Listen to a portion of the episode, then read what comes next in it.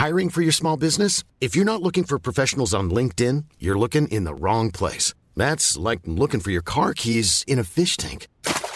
LinkedIn helps you hire professionals you can't find anywhere else, even those who aren't actively searching for a new job but might be open to the perfect role. In a given month, over 70% of LinkedIn users don't even visit other leading job sites. So start looking in the right place. With LinkedIn, you can hire professionals like a professional. Post your free job on linkedin.com slash people today. Ahora al aire, a la una, con Salvador García Soto. Un encuentro del diario que piensa joven con el análisis y la crítica. A la una, con Salvador García Soto.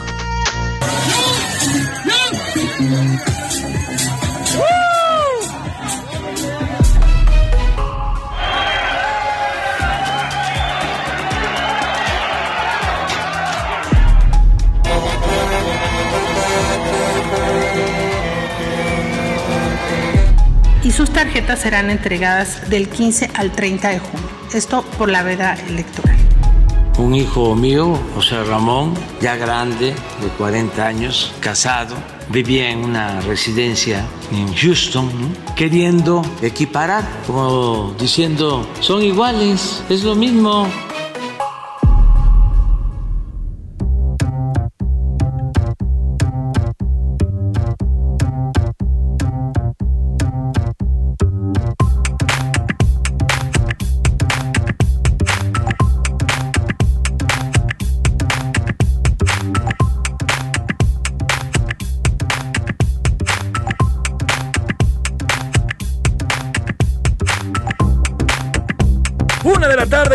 De la tarde en punto en el centro de la República. Los saludamos con gusto. Estamos iniciando a esta hora del mediodía a la una este espacio informativo que hacemos para usted todos los días a esta hora del día con toda la, la, actitud y las ganas de informarle y de acompañarle en esta parte de su día. En este lunes 31 de enero estamos despidiendo, ahora sí ya, al mes de enero. Dígale adiós porque mañana comenzamos con febrero, el segundo mes del año.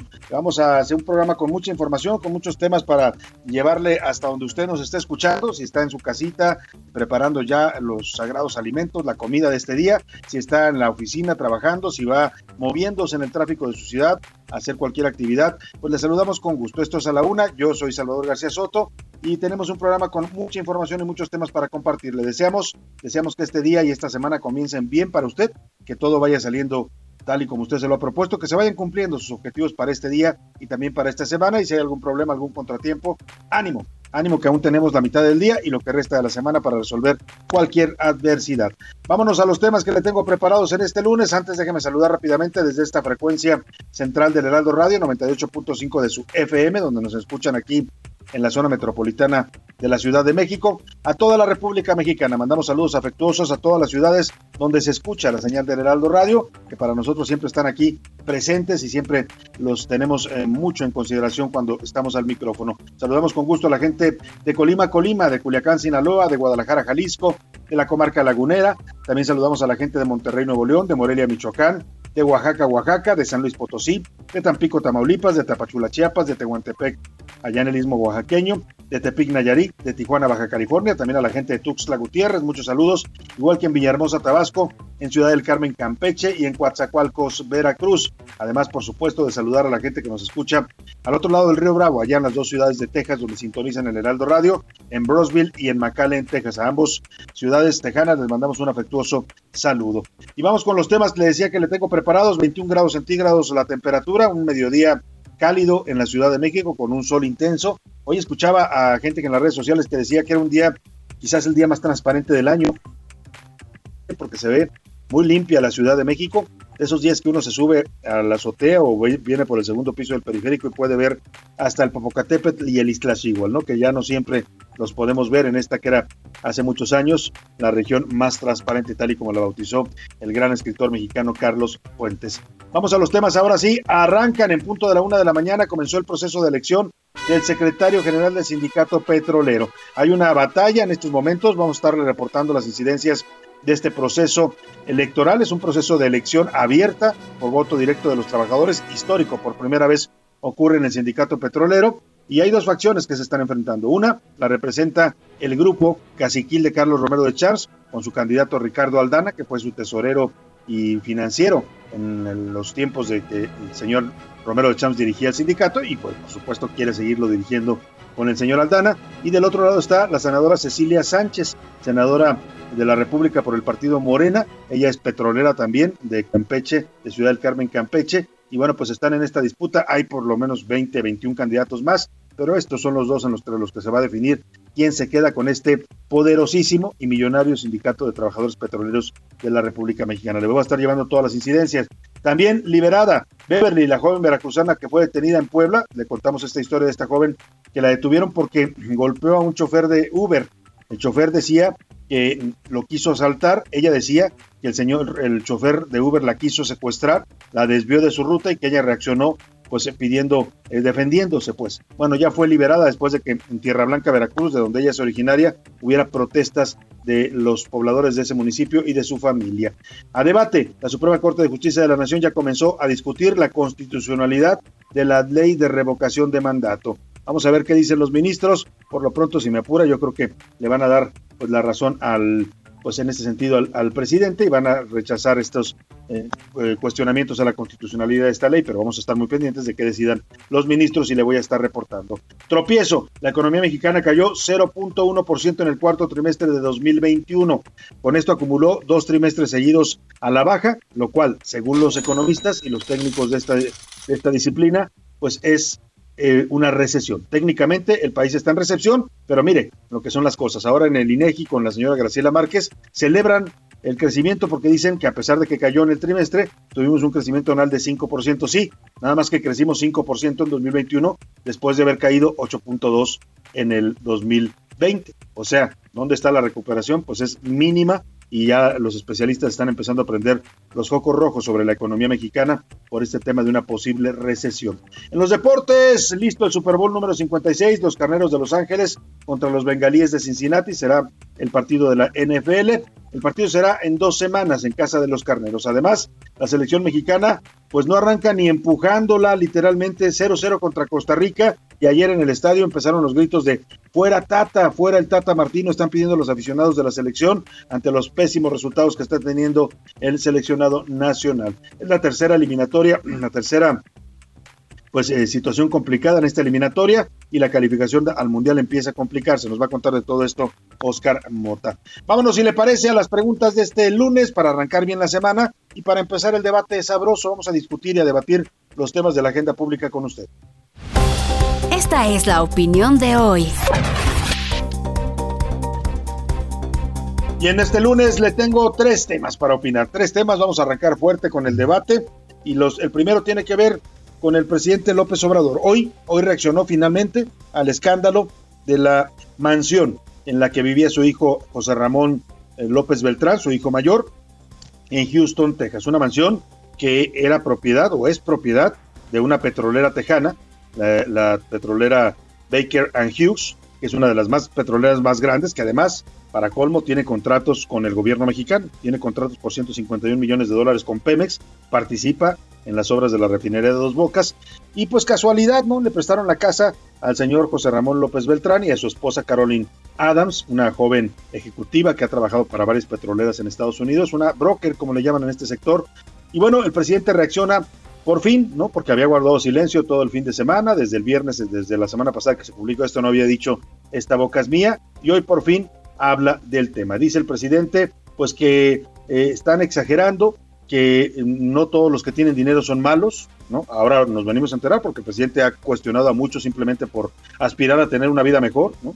ha dicho que no se compre usted eh, cosas de lujo porque eso es pecado y casi casi es inmoral, lo así lo ha dicho porque luego usa un tono de predicador, pero ahora que su hijo vive en la opulencia, ¿no? En una mansión con una alberca de 23 metros, con enormes jardines, con cuatro recámaras, con baños todas, con todos los pues todas las comodidades. Usted ya vio la casa, no le tengo mucho que contar, es una casa que habla por sí sola. Algunos hasta lo han comparado con el escándalo de la Casa Blanca de Peña Nieto. Eso le molesta mucho al presidente. El caso es que hoy dice, pues que no, no está mal, que, que, no todos tienen, eh, no todos los que tienen dinero son malos y que su nuera, la señorita Caroline Adams, pues tiene dinero, al parecer tiene dinero, dice, entonces eso justifica que su hijo viva bien.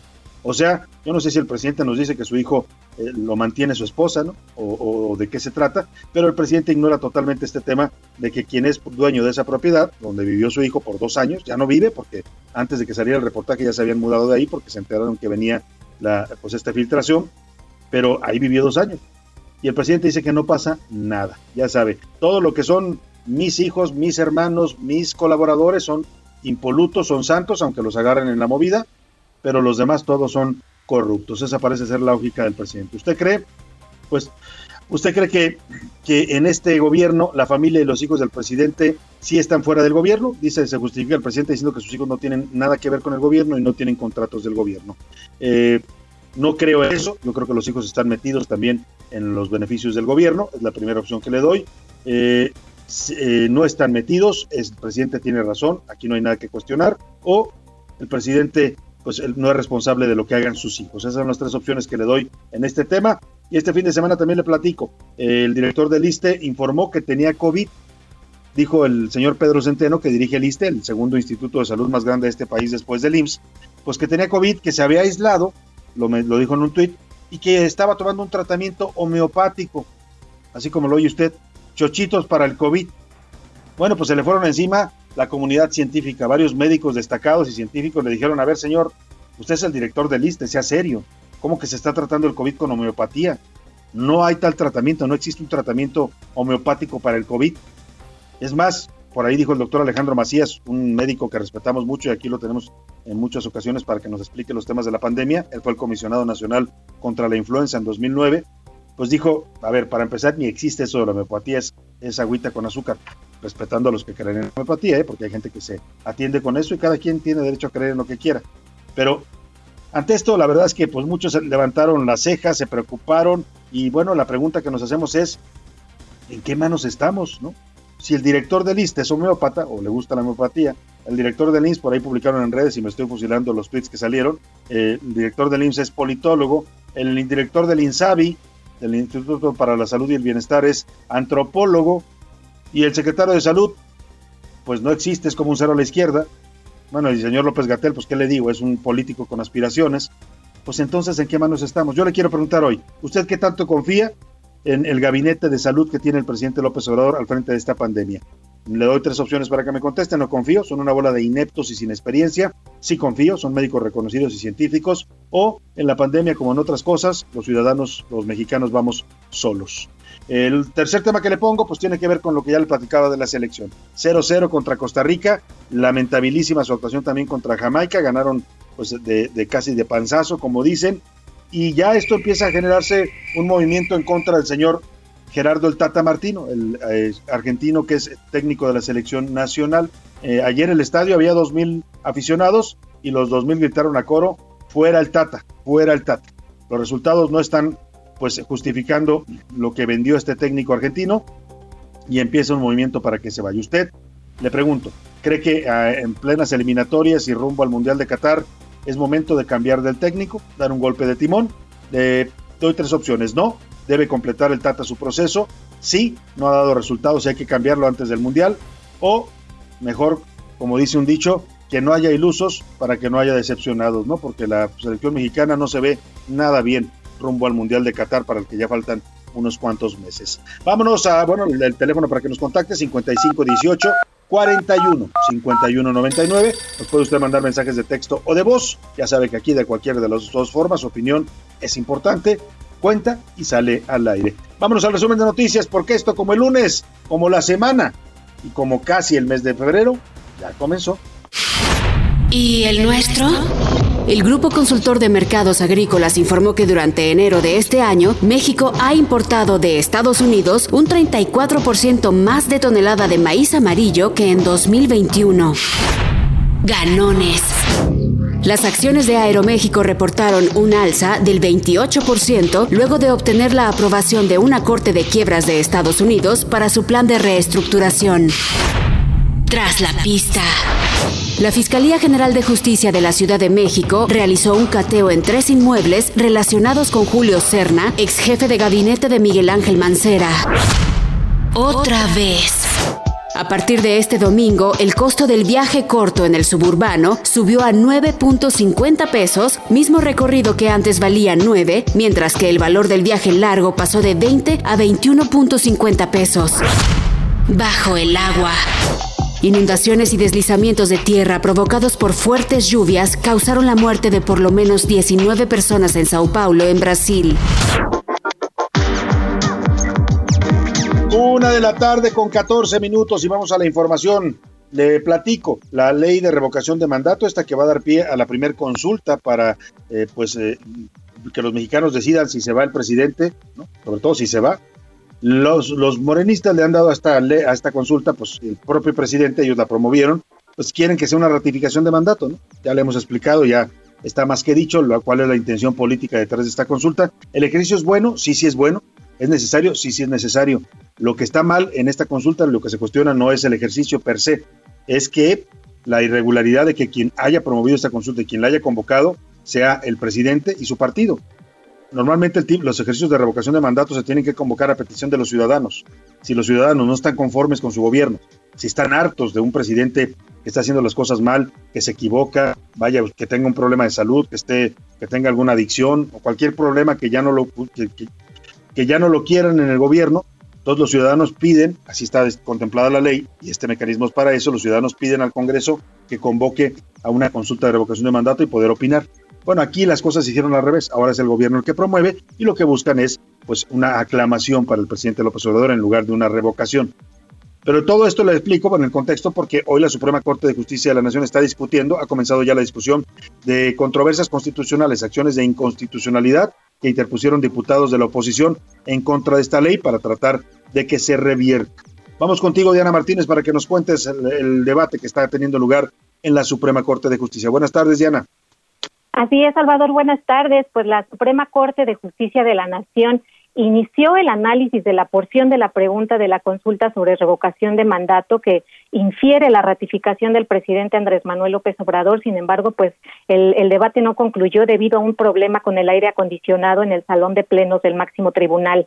Luego del pronunciamiento del ministro Alfredo Gutiérrez Ortiz Mena, el presidente del máximo tribunal, Arturo Saldívar, decretó un receso ya que había humo. Minutos después levantó la sesión que continuará este martes Saldívar señaló que pues para salvaguardar la salud de los ministros se veía obligado a levantar la sesión y pues el debate inició con la exposición del ministro ponente Jorge Mario Pardo Rebolledo, quien propuso que en la pregunta se elimine la parte en la que se hace referencia a la ratificación del titular del Ejecutivo. Y bueno, pues la pregunta que, que es impugnada es, eh, ¿estás de acuerdo en que al presidente de los Estados Unidos mexicanos se le revoque el mandato por pérdida de la confianza o siga en la presidencia de la República? Hasta que termine su periodo. Salvador, de acuerdo con el proyecto de sentencia, eh, Pardo Rebolledo plantea invalidar esa porción de o siga en la presidencia de la República hasta que termine su periodo. Hasta ahora se han pronunciado a favor de la propuesta los ministros Luis María Aguilar, Alberto Pérez Dayán y Gutiérrez Ortiz Mena. Sin embargo, la ministra eh, Loreta Ortiz se pronunció en contra de invalidar esa porción normativa. Eh, ella dice que no comparte que esa porción normativa señalada desnaturalice el ejercicio participativo y lo vuelva a una ratificación. Por eso se pronunció por la validez de las disposiciones impugnadas, Salvador.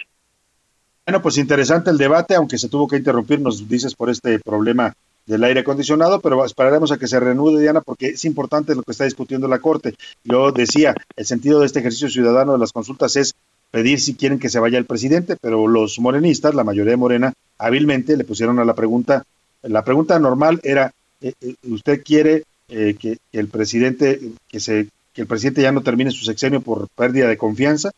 Esa es la pregunta. Y ellos le agregaron, o que permanezca en el cargo hasta que termine. Pues sí, evidentemente, si no se va, se queda, Diana, ese es el debate.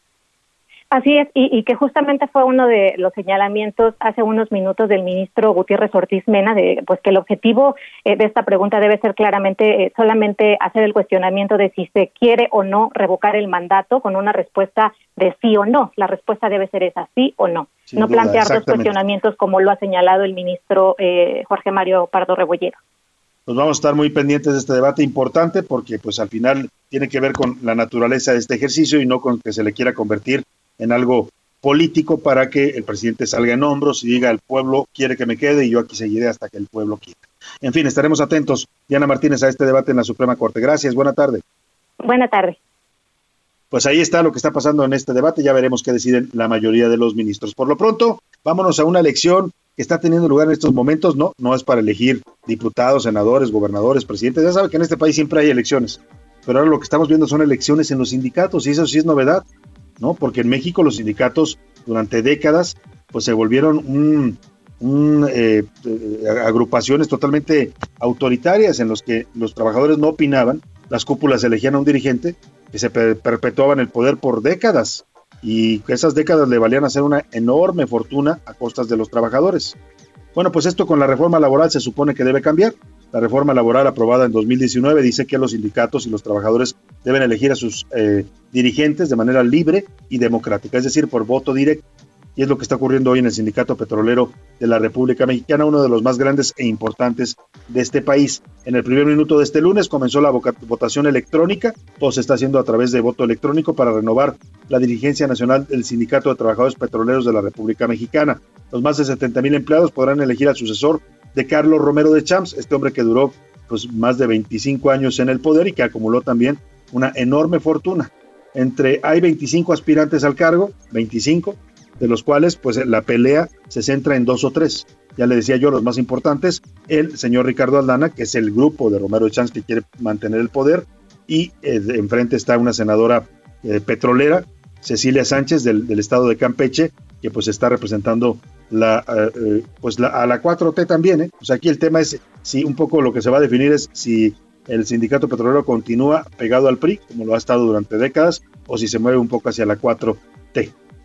Vamos, le decía que se está haciendo por voto electrónico y este ejercicio es interesante porque en el INE se han resistido mucho al voto electrónico y hay quien dice que si empiezan a implementarlo ya en México vamos a ahorrar miles de millones de pesos de lo que hoy nos cuestan las elecciones es una plataforma que se llama Lab, un sistema remoto de votación laboral. Vamos con Adrián Arias para que nos cuente todo lo que está en juego y lo que está ocurriendo en esta elección eh, histórica en el Sindicato Petrolero. Te saludo con gusto, querido Adrián. Buenas tardes. Así es, Salvador. Muy buena tarde a ti y a todo el auditorio. Hoy arrancó a la una de la mañana la elección digital para elegir al nuevo titular del Sindicato de Trabajadores Petroleros de la República Mexicana. Eh, por primera vez se está realizando a través de un mecanismo digital, es decir, un mecanismo electrónico donde los trabajadores, los cerca de 80 mil trabajadores de Pemex, van a poder votar desde cualquier lugar donde se encuentren a través de internet en una en un sistema en una aplicación que desarrolló la Secretaría de Trabajo y Previsión Social con lo cual pues se busca que la elección sea eh, transparente anónima y que sea realmente democrática no pero bueno eh, estos procesos nunca están eh, nunca se salvan de la, de la polémica y han circulado ahí versiones, han circulado mensajes en donde se les pide a los trabajadores eh, pues mandar su captura de pantalla en donde están eh, presuntamente favoreciendo al, al, candidato Ricardo Aldana, a alguien que se le, se le relaciona como un cercano de, de Romero de Champs. Bueno, pues hay versiones de esta presunta coacción del voto en donde se estaría pidiendo que votaran por él lo que de comprobarse sería pues totalmente ilegal y, estaría desapegado a los objetivos de esta elección. Hasta el momento pues eh, no, las autoridades que llevan la elección, que es el sindicato y la STPS, no se han eh, postulado al respecto. Habrá que esperar a que termine la jornada electoral, que termina a las 7 de la noche. Bueno, pues sí, vamos a esperar a que termine la jornada y estaremos atentos contigo, Adrián, a las incidencias de esta jornada. Ya en la madrugada ha habido denuncias de supuesta coacción del voto a favor de Ricardo Aldana, lo cual es delicado. La votación, ya lo decía Adrián, se cierra a las 7 y hay un número donde usted puede denunciar cualquier irregularidad en este proceso. 800-083-1800. Oiga, vamos a la economía mexicana. Hoy el INEGI da a conocer el, eh, la proyección del crecimiento del PIB en el último trimestre del año y es muy importante porque pues lo que anuncia el INEGI es que tuvimos eh, 0.1% menos de crecimiento en el último trimestre de 2023, 2021, perdóneme, eh, con respecto al 2000, eh, al periodo anterior. Es decir, dos periodos consecutivos de, trimestres eh, con caída de la economía, lo cual los técnicos dicen que es una recesión. Eso dicen los técnicos. Pero ya sabe, aquí es como usted quiera ver el vaso, ¿no? el vaso se ve medio lleno o medio vacío. Y la directora del INEGI, Graciela Márquez, que era la secretaria de Economía de este gobierno, pues sale a festejar el, dato del PIB porque dice, crecimos 5%, crecimos 5%, la economía va muy bien, nos recuperamos. Sí, nada más que lo que no dice la señora, la señora Graciela Márquez es, es que eh, pues el, el 2020, el año anterior, caímos menos 8.2%, es decir, un crecimiento de 5% no pinta nada en la realidad, aunque sea el rebote de la economía, pues en términos técnicos, dicen los especialistas, estamos en recesión. Voy a ir a la pausa y cuando regrese le voy a explicar por qué está, hay esta polémica sobre el dato que da a conocer el INEGI del PIB. ¿Estamos o no estamos en recesión? ¿Vamos bien? Y todo va muy bien, como dice el presidente López Obrador y como parece validar hoy el INEGI. Ya le cuento al regreso de esta pausa. Escuchas a la una con Salvador García Soto. En un momento regresamos. Sigue escuchando a la una con Salvador García Soto. Ahora, la rima de Valdés. O de Valdés, la rima. Don Andrés, con gran descaro, en este ambiente tan tenso, que se reúna con Lorenzo o con los partidos ve raro, pues a ver si él hace el paro, porque el del INE contesta que acepta cualquier propuesta de reunión de los partidos. Y en efecto, se ha reunido, aunque el peje le protesta. Dice que raro sería si el del INE se negara, cuando alguno lo invitara, no se le desairaría que ese es su día a día para escuchar a las partes, porque esas son las artes del consejero en la mira. Quien se ha ganado la ira, si yo pudiera contarte. Por otro lado, ahí va un dato, lo menciono hasta con pena. ¿Por qué será que Morena se menciona a cada rato? Hasta parece mandato, pero yo creo recordar no se debe mencionar el partido en que milita el presidente. Ay, nanita, ¿esto a dónde va a parar?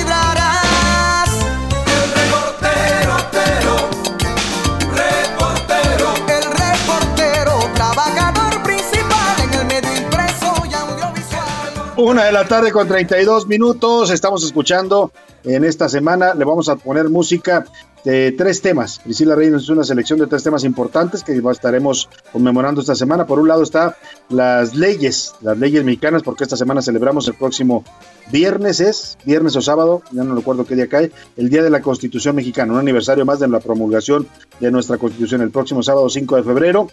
También vamos a hablar de la armonía interconfesional, es decir, de la religión, esta necesidad de que todos los que profesamos credos religiosos distintos nos llevemos bien, que haya tolerancia y respeto entre las distintas religiones y no guerras ni odios como ha habido a lo largo de la historia de la humanidad.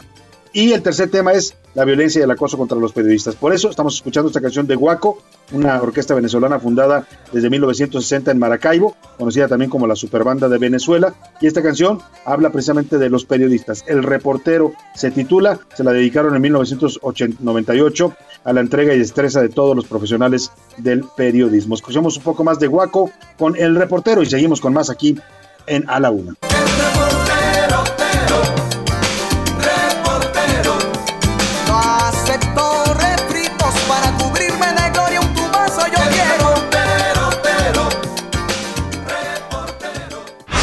Una con Salvador García Soto.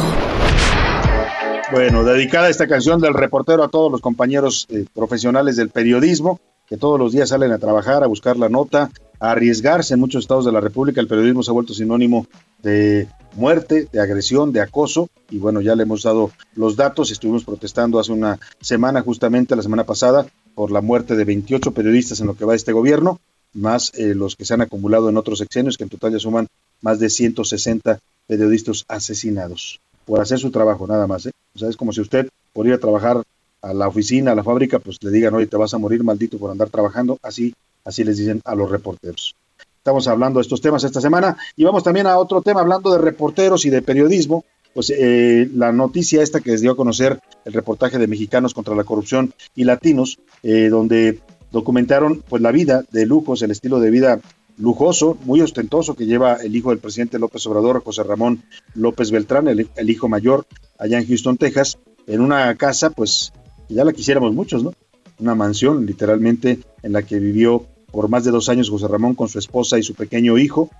Eh, eh, Santiago, creo que se llama el niño, creo que se llama Santiago, el pequeño hijo de José Ramón eh, López Beltrán. Es el primer nieto del presidente López Obrador, su esposa Carolina Adams, una mujer que trabaja, ya tiene años trabajando con el sector petrolero de Texas. Ella le gusta la buena vida, aún antes de estar casada con José Ramón, ya había vivido en Dubái, ya había vivido en varias ciudades de Estados Unidos. Es una especie de broker que se mueve en el medio petrolero estadounidense y del mundo. Y bueno, pues eh, hoy el presidente habló de este reportaje, varios días después, ¿eh? se publicó qué día el reportaje, la semana pasada por ahí del martes o miércoles.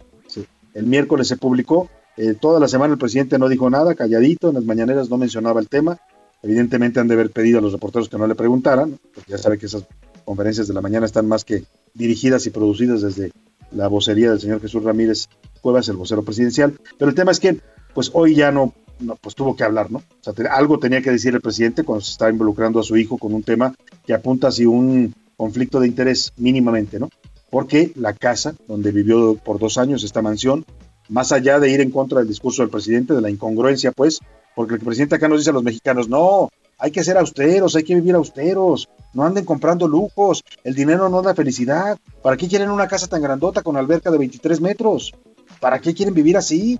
Eso es inmoral, es hora de los corruptos del pasado, los neoliberales, ahora hay que vivir austeros. Pues sí, nos dice a todos, pero a sus hijos parece que no les dice, ¿no? O no les aplica el discurso de austeridad del presidente. Pero más allá de eso, resulta que la casa es propiedad de una empresa petrolera tejana, Baker Hughes se llama, ahora le voy a dar más datos de esta empresa, y se la prestaron a José Ramón y a su esposa, ¿no? Así como que, ah, ahí tengo una casita, como decía Oscar Chávez, una casita chiquita con alberca y calefacción central, ¿no? Ahí te la presto para que vivas. Que no hay ahí un conflicto de interés porque esta empresa es contratista del presidente, del gobierno del presidente López Obrador. Tiene contratos por 151 millones de dólares. Si eso no es conflicto de interés, que me digan entonces qué lo es. Vamos a escuchar lo que dijo el presidente hoy, después de varios días de silencio sobre su hijo, al que justifica y dice que no todos los que tienen dinero y viven bien son malos. Un hijo mío, José Ramón, ya grande, de 40 años, casado, vivía en una residencia en Houston, queriendo equiparar, como diciendo, son iguales, es lo mismo, ¿dónde está la austeridad? En este gobierno no tienen influencia mis hijos, no se le da contrato a ningún recomendado. En el asunto del matrimonio, pues ahí está complicado meterse. Ellos se casaron y al parecer la señora tiene dinero, pero no tiene nada que ver con el gobierno. O sea, al parecer la señora tiene dinero, dice el presidente, mis hijos no tienen nada que ver, no tienen contratos y no tienen nada que ver en el gobierno. Sus hijos no, pero ¿qué tal las nueras? Porque esa casa se la prestaron a ellos pues no porque son muy guapos o porque, porque tienen bonita cara, se les prestaron porque es el hijo del presidente de México y porque esta empresa tiene intereses en México. 151 millones de, dólares en contratos, trabaja en la refinería de Dos Bocas. Bueno, pues el presidente nos quiere ver la cara o piensa que somos tontos, ¿no? O que somos idiotas los mexicanos. Claro que hay un conflicto de interés y el presidente no lo quiere ver, pues es porque no quiere ver nada. Como no quiso ver cuando sus hermanos les daban dinero en sobres ¿no? Y eran aportaciones para el movimiento, como no quiere ver que Delfina le robó su dinero a los trabajadores en Texcoco, porque también eran aportaciones para el movimiento, como no quiere ver que el señor Barlet es un millonario con veintitantas propiedades, un corrupto del pasado neoliberal que tanto condena, como no quiere ver muchas cosas el presidente. Normalmente no quiere ver lo que le afecta a él, a su familia y a sus colaboradores. Todo lo demás sí lo ve, ¿eh? El presidente aplica muy bien el dicho y, el, y en términos bíblicos, porque él es un creyente de la Biblia y de Jesucristo, nos lo ha dicho muchas veces, pues aplica aquel dicho de ver la, paja en el ojo ajeno pero no ver la viga en el propio. El presidente no ve ningún problema en que su hijo viva en una mansión, con todos los lujos, que es propiedad de una empresa petrolera tejana que contrata su gobierno. No ve ningún problema en eso. Y bueno, el escándalo y la polémica persisten después de darse a conocer este reportaje sobre la mansión de José Ramón López Beltrán. ¿Quién es esta empresa? Baker Hughes, que le prestó la casa, la mansión, por dos años al hijo del presidente y a su esposa. A su esposa que al parecer tiene dinero, dice el presidente. Al parecer ni siquiera está seguro, ¿eh? porque déjeme decirle, y esto no es chisme, simplemente se sabe ahí los eh, mm, pasillos de Palacio, no hay muy buena relación entre el presidente y este matrimonio, porque evidentemente no quiere a la hija porque la ve problemática. Pues sí, sí le salió problemática, tanto que ya la metió en este escándalo. Pero ¿quién es la empresa que les prestó esta casita chiquita al matrimonio López Beltrán Adams? Aquí nos platica Iván Márquez. ¿De qué va esta empresa Baker Hooks? Se autodefine como empresa de tecnología energética que otorga soluciones a clientes industriales y energía en por lo menos 120 países. No obstante, cotiza en la bolsa de Nueva York, en el índice tecnológico Nasdaq, que es de los principales de ese mercado. Cuenta con 10.000 empleados en todo el mundo y su sede se encuentra en Houston, Texas. Además, algunas de sus áreas de negocios son servicios de yacimiento, perforación, producción, bombeo a presión, químicos especiales, entre otros más. Para 2017, General Electric CO concentró la compra de Baker Hooks Inc. y fusionó sus servicios de petróleo y gas. Justo en julio de 2021 se dio la visita de la secretaria de Energía del gobierno de López Obrador, Rocío Nale, a la empresa, y es que Baker Hooks obtuvo contratos relacionados con proyectos petroleros en aguas profundas de México, por medio de las firmas Eni, Italiana y Petronas, ambas de origen malasio. Así, Baker Hooks tiene indirectamente contratos en el sector petrolero del país y es proveedor de la futura refinería del presidente López Obrador de Dos Bocas. Para la una con Salvador García Soto, Iván Márquez. Pues ahí está, esa es la empresa petrolera que le prestó la casa al presidente para vivir dos años. Ahí viviría todavía, ¿eh? Ahí viviría todavía, con todos los lujos y con todas las comodidades que le da el ser hijo del presidente de México y que su esposa sea amiga de, los, de las petroleras que contrata el gobierno mexicano. Nada más que cuando se enteraron que venía la filtración, se cambiaron. Por ahí del mes de noviembre, diciembre pasado, se movieron a la casa de la, de la esposa de Carolina Adams, una casa mucho más eh, sencilla. No, no, de todas maneras, para los parámetros de México es una casa bonita, pero no son los lujos de esta mansión que tenían ahí, en donde vivieron más de dos años. Pero no pasa nada, dice el presidente. Mi hijo está bien, su esposa tiene dinero y aquí no hay ningún conflicto. No me comparen con los de antes, aunque me parezca mucho. Por ahí le publicaron un cartón muy bueno al presidente, no me acuerdo si es de del Monero Rictus, en donde está la mansión, esta de, donde vivía el hijo del presidente y su esposa, y está arriba un, un ganso y una gaviota. Y llega la gaviota y le dice, ¿te pareces tanto a mí? Ay, ay, ay, pues esa casa no era blanca, pero vaya que tenía muchos lujos y muchas comodidades. Ese es el Monero Rictus, este cartón que le estaba narrando. Vámonos al COVID. Oiga, la cuarta ola de Omicron sigue y apenas estamos en la cresta, ¿eh? No se confía porque no hemos visto lo peor. Y eso que la semana pasada tuvimos otra vez un nivel de contagios muy alto, en promedio de 40 mil diarios.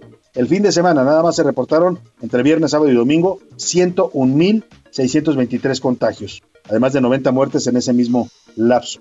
Además, también las muertes se han venido incrementando. En promedio estuvimos la semana pasada entre 400 y 500 muertes casi diario, lo cual habla de que esta variante sí es mortal, sobre todo para los que no están vacunados, no para los que tenemos vacunas, ¿eh? Y esa es la buena noticia. A los que tienen vacunas y les está dando el Omicron, pues la libran, ¿no? Algunos con más molestias, otros con menos, pero los que no están vacunados o los que tienen alguna enfermedad, sí están siendo, requiriendo hospitalización en muchos casos, sí están siendo intubados y sí están muriendo. Le digo esto porque dicen los expertos que todavía nos queda otra, o sea, mm, todavía no vemos el pico mayor. Estiman ellos que se puede dar en una o dos semanas, o sea, hacia finales de febrero, a la mitad de febrero, el pico más alto. O sea, que sígase cuidando, sígase protegiendo, use el cubrebocas, guarde la sana distancia, no asista a reuniones masivas. Eh, hay ahora, a mí invitar a una fiesta el fin de semana con prueba. O sea, si usted quería ir a la fiesta, tenía que presentar su prueba negativa de antígenos, ¿no? Y los que quisieron ir pues hicieron la prueba y los que estaban adentro pues sabían que todos estaban eh, en ese momento sin, sin infección, en teoría. Yo no, no, no fui finalmente, pero pues eh, sí es una forma también de protegerse cuando usted quiere hacer alguna reunión.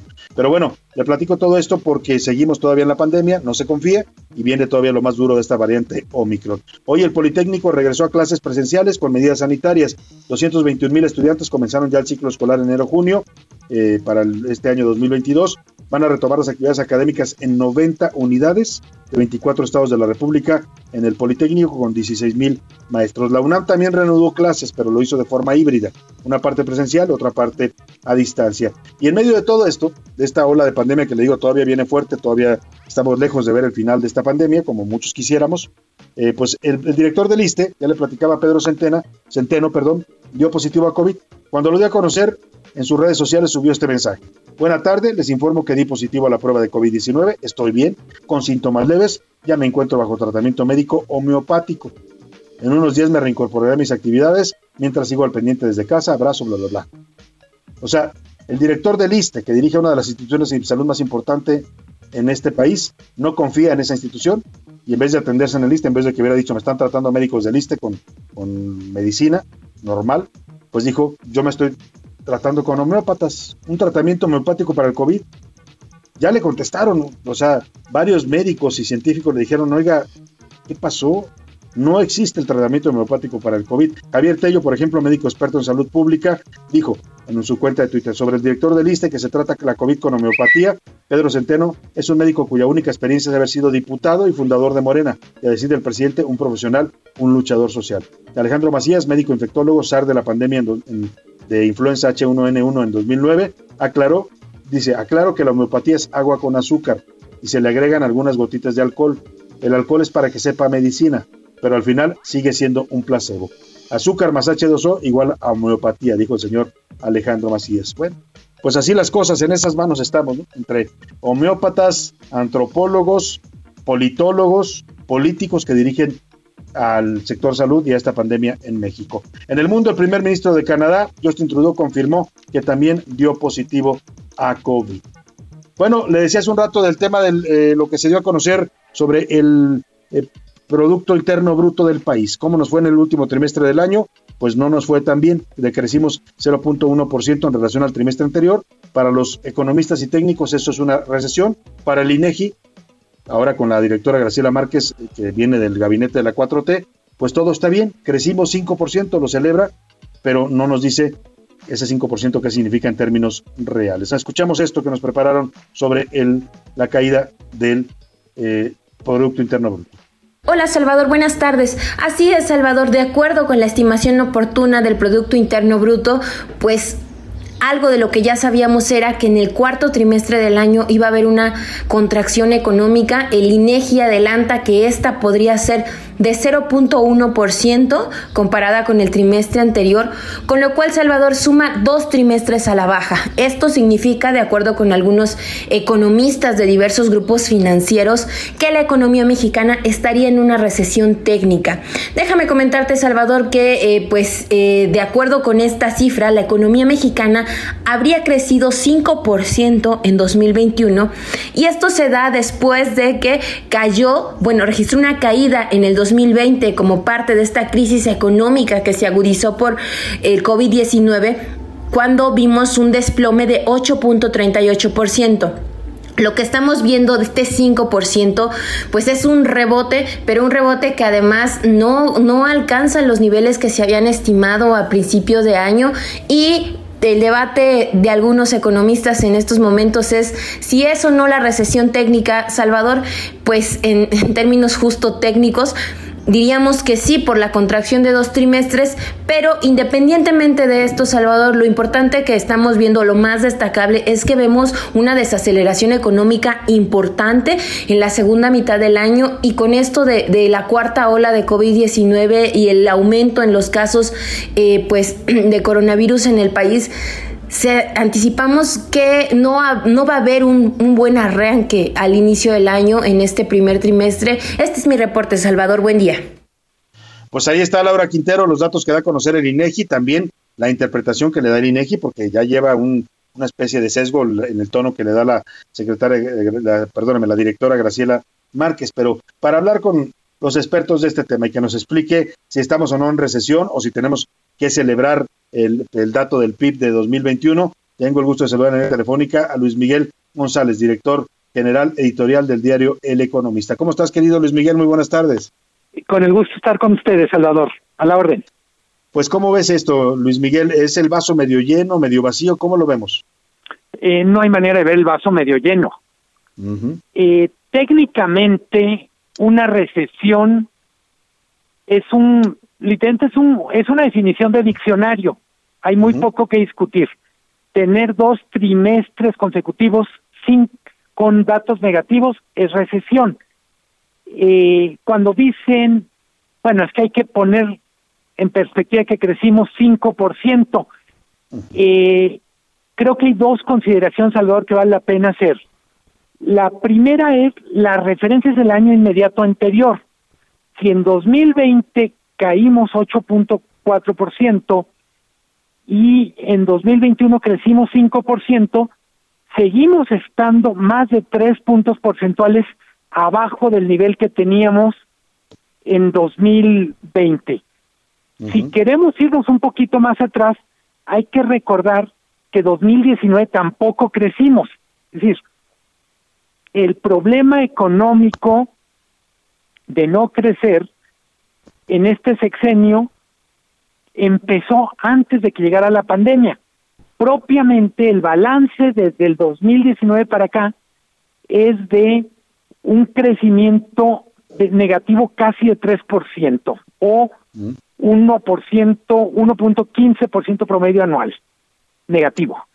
Por eso no hay manera de ver el vaso medio lleno. Ahora, en la forma en que lo presenta el INEGI, y ese, este dato es importante porque, bueno, sabemos que la señora Graciela Márquez tiene un vínculo o lo tuvo con el gobierno del presidente López Obrador como secretaria de Economía. ¿La forma en que lo presenta tiene algún sesgo? ¿Tú le ves algún sesgo o ellos simplemente dicen esto es lo que hay y así lo interpretamos?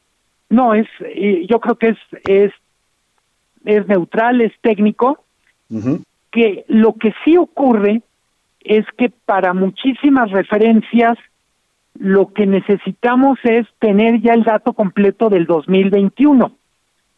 Por eso ese afán en decir el dato al cierre de 2021 es 5.0 crecimiento. ¿Cuál es el cuál es el tema, Salvador? Y creo que es lo que nos debería ocupar. Cerramos 2021 con la economía retrocediendo un poquito, no creciendo. Eso quiere decir que lo que estamos haciendo no es suficiente. Lo que estamos haciendo como país nos está generando un resultado pues yo diría que es triste o insatisfactorio, pónganle el adjetivo que ustedes quieran. Entonces, sí. perdón. ¿Cómo entender esto que nos dices? O sea, lo que estamos haciendo no está funcionando. Eh, ¿Cómo entender eso con el discurso del presidente de que ya nos recuperamos, que vamos muy bien, que la economía vuelve a crecer? Lo que dice Hacienda, que mantiene su pronóstico también. Se entiende el optimismo gubernamental, difícilmente ellos van a ser pesimistas sobre el tema, pero no se sostiene en los hechos este discurso. No, eh, recuerda, Salvador, arrancamos 2021 con un pronóstico de que la economía iba a crecer 6%, me refiero a un crecimiento oficial, un pronóstico oficial. Pero además, en la retórica del presidente estaba el mensaje de tendremos una recuperación en forma de V muy pronunciada. Es decir, hubo una caída brutal, 8.5%, pero vendrá una recuperación tan vigorosa como fue la caída, o más o menos en esa dirección. ¿Qué es lo que nos dicen los datos oficiales del INEGI? Aquí si no hay otros datos, es que en realidad 2021 tuvo forma de W. Tuvimos la caída de, de 2020. Luego hay una recuperación en el primer semestre y otra vez una caída en el 2000, en el segundo semestre. El que cerremos el año con seis meses sin crecer, lo que nos está diciendo es la inercia de recuperación ya se perdió y hay que meter otro motor. Se perdió porque la economía de Estados Unidos está creciendo menos, pero sobre todo porque las políticas en lo interno no están haciendo el papel de motor. En algunos casos, yo diría que más bien funcionan como ancla que como motor. Uf, pues qué, qué, qué figuras, qué metáfora usas en este sentido con las políticas económicas de este gobierno, más ancla que motor, y eso pues suena bastante preocupante junto con los datos que ya nos comentas y nos interpretas. Querido Luis Miguel González, siempre un gusto platicar con usted. Gracias, gracias por darnos esta explicación para nuestro auditorio. Con muchísimo gusto, un abrazo y hasta pronto. Igualmente a Luis Miguel González, director general editorial del Economista y bastante claro y contundente en sus juicios. O sea, aquí no se anda con rodeos ni con interpretaciones. Los datos son duros, estamos en recesión. Vámonos a la pausa con música, es Paul Simon, Me and Julio Down by the School Jar. Julio y yo por el patio de la escuela. Hay personas que se quieren tanto que terminan expresando su amor en actos que en, en algunos lugares son ilegales. Vámonos a la pausa con esto y regresamos. It's against the law. It was against the law. Oh, what the mama saw. It was against the law. Who the mama looked down and spit on the ground every time my name gets mentioned. The papa said, Oh, if I get that boy, I'm gonna stick him in the house of detention. Well, I'm on my way. I don't know where I'm going. I'm on my way. I'm taking my time, but I don't know where. Goodbye to Rose, the queen of Corona. See me and Julio down by the schoolyard. Escuchas a la una con Salvador García Soto. En un momento regresamos. Ya estamos de vuelta con A la una con Salvador García Soto.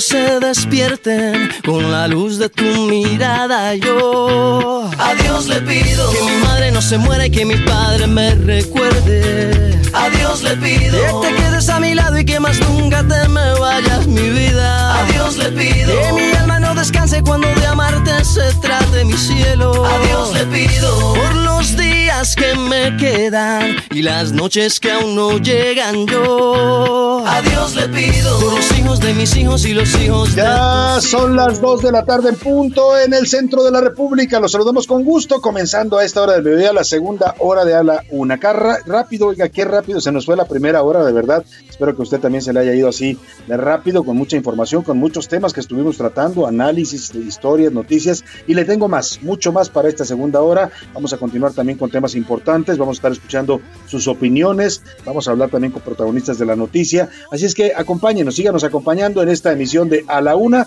Yo soy Salvador García Soto y en nombre de todo este equipo de profesionales le doy la bienvenida si usted recién se está incorporando a esta emisión. Si ya sigue con nosotros desde la una de la tarde que empezamos este espacio, le doy las gracias por preferir esta opción informativa. Estamos regresando a ritmo de esta canción del gran Juanes, este músico colombiano que nos canta Adiós le pido. En esta semana estamos proponiéndonos hablarle de tres temas importantes. Uno, las leyes por el Día de la Constitución que vamos a celebrar 105 años de aniversario, la Semana Mundial de la Armonía Interconfesional, armonía entre las religiones y las creencias, y también por la violencia y acoso contra los periodistas. En este caso, Juanes nos canta, pues cómo muchas personas recurren a la fe, en lo que ellos crean, la religión es libre de cada quien, para pedir a Dios o a quien ellos, a la deidad que ellos adoren, pues eh, todo lo que escucha usted en esta canción. Bendiciones, salud, bienestar para nosotros y para los que nos rodean. Escuchemos un poco más de Juanes y vamos a los temas que le tengo preparados en esta segunda hora de A la Una. A Dios le pido que si me muero sea de amor y si me enamoro sea de vos y que de tu voz sea este corazón. Todos los días a Dios le pido que si me muero sea de amor y si me enamoro de vos y que de tu voz sea este corazón. Todos días a le pido. Y vámonos, vámonos a más temas en esta segunda parte de A la Una. Le voy a platicar de Segalmex, esta empresa pues que revivió un poco lo que era la CONASUPO de los años echeverristas, una empresa que controla todo el tema de la alimentación eh, y abasto de los mexicanos. Pues resulta que esta empresa, nuevecita que creó el presidente López Obrador, ya está envuelta en escándalos de corrupción. Otorgó un contrato millonario para comprar sets de laboratorio y otros insumos a una empresa irregular y en 2020 ya había sido inhabilitada por la Secretaría de la Función Pública, aun cuando el propio gobierno, este mismo gobierno, la había inhabilitado por cuestiones de corrupción a esta empresa, pues le dieron un contrato de varios millones de pesos en Segalmex. Vamos a hablar de esta empresa del gobierno. También liberaron a Beverly Vega, la joven que fue detenida en Puebla acusada de agredir a un conductor de Uber. Bueno, contra, comprobaron la versión de la joven de que el chofer se negó a bajarla, no le quiso abrir la puerta y ella pues se defendió ante lo que pensó que era un intento de secuestro o de violación. Vamos a estar hablando por supuesto de este tema. Carlos y Rogelio, oiga, ahora que hablábamos de esta canción con la que nos despedimos la primera hora, esta canción de Paul Simon, Yo y Julio en el patio de la escuela, que habla precisamente de la tolerancia hacia quienes tienen una preferencia sexual distinta, pues esta noticia que le voy a dar es sobre este tema. Carlos y Rogelio son la primera pareja rarámuri homosexual que contrajo matrimonio igualitario en Chihuahua. Los dos son rarámuris, los dos son eh, gays y decidieron casarse y unirse en matrimonio. No es común en estas etnias donde todavía no es muy aceptada el tema de la diversidad sexual. Vamos a platicar de este y otros temas, pero por lo pronto, si le parece, para eh, escuchar sus opiniones y comentarios, hoy tuvimos tres temas muy interesantes. Recibo con gusto a Priscila Reyes y a José Luis Sánchez. Bienvenidos ambos, ¿cómo están? Hola, Salvador, Jay, queridos escuchas, feliz inicio de semana, un fuerte abrazo para todos. Vamos a empezarla con una sonrisa, porque si no, la semana va a terminar con nosotros. Sin duda, y hay que, hay que sonreír para, dicen algunos, generar buena vibra a nuestro alrededor y a nuestro propio organismo, ¿no? Totalmente. Salvador García Soto, bonita tarde. Priscila Reyes, bonito lunes. Sí, hay que darle con todo. Yo amo los lunes porque, como siempre dice Salvador, es una nueva oportunidad para empezar y empezar una buena semana. Al final, por ejemplo, los viernes uno llega y dice, ¡ay, qué semana! Pero si uno le empieza bien, puede estar pesada, pero con todo el ánimo y con todas las ganas y así hay que arrancar. Además, viene el mes de febrero, el más chulo de chulos de todo el año, ¿eh? El mes de febrero, dice José Luis, porque él cumpleaños en febrero. Así, que a, ver qué nos, a ver qué nos tiene preparados José Luis para su cumpleaños, ¿eh? Celebra el grande, es de los que hacen, es de los que hacen unos no cumpleaños de un día, sino de una semana completa. Como patronal, San José de Sánchez.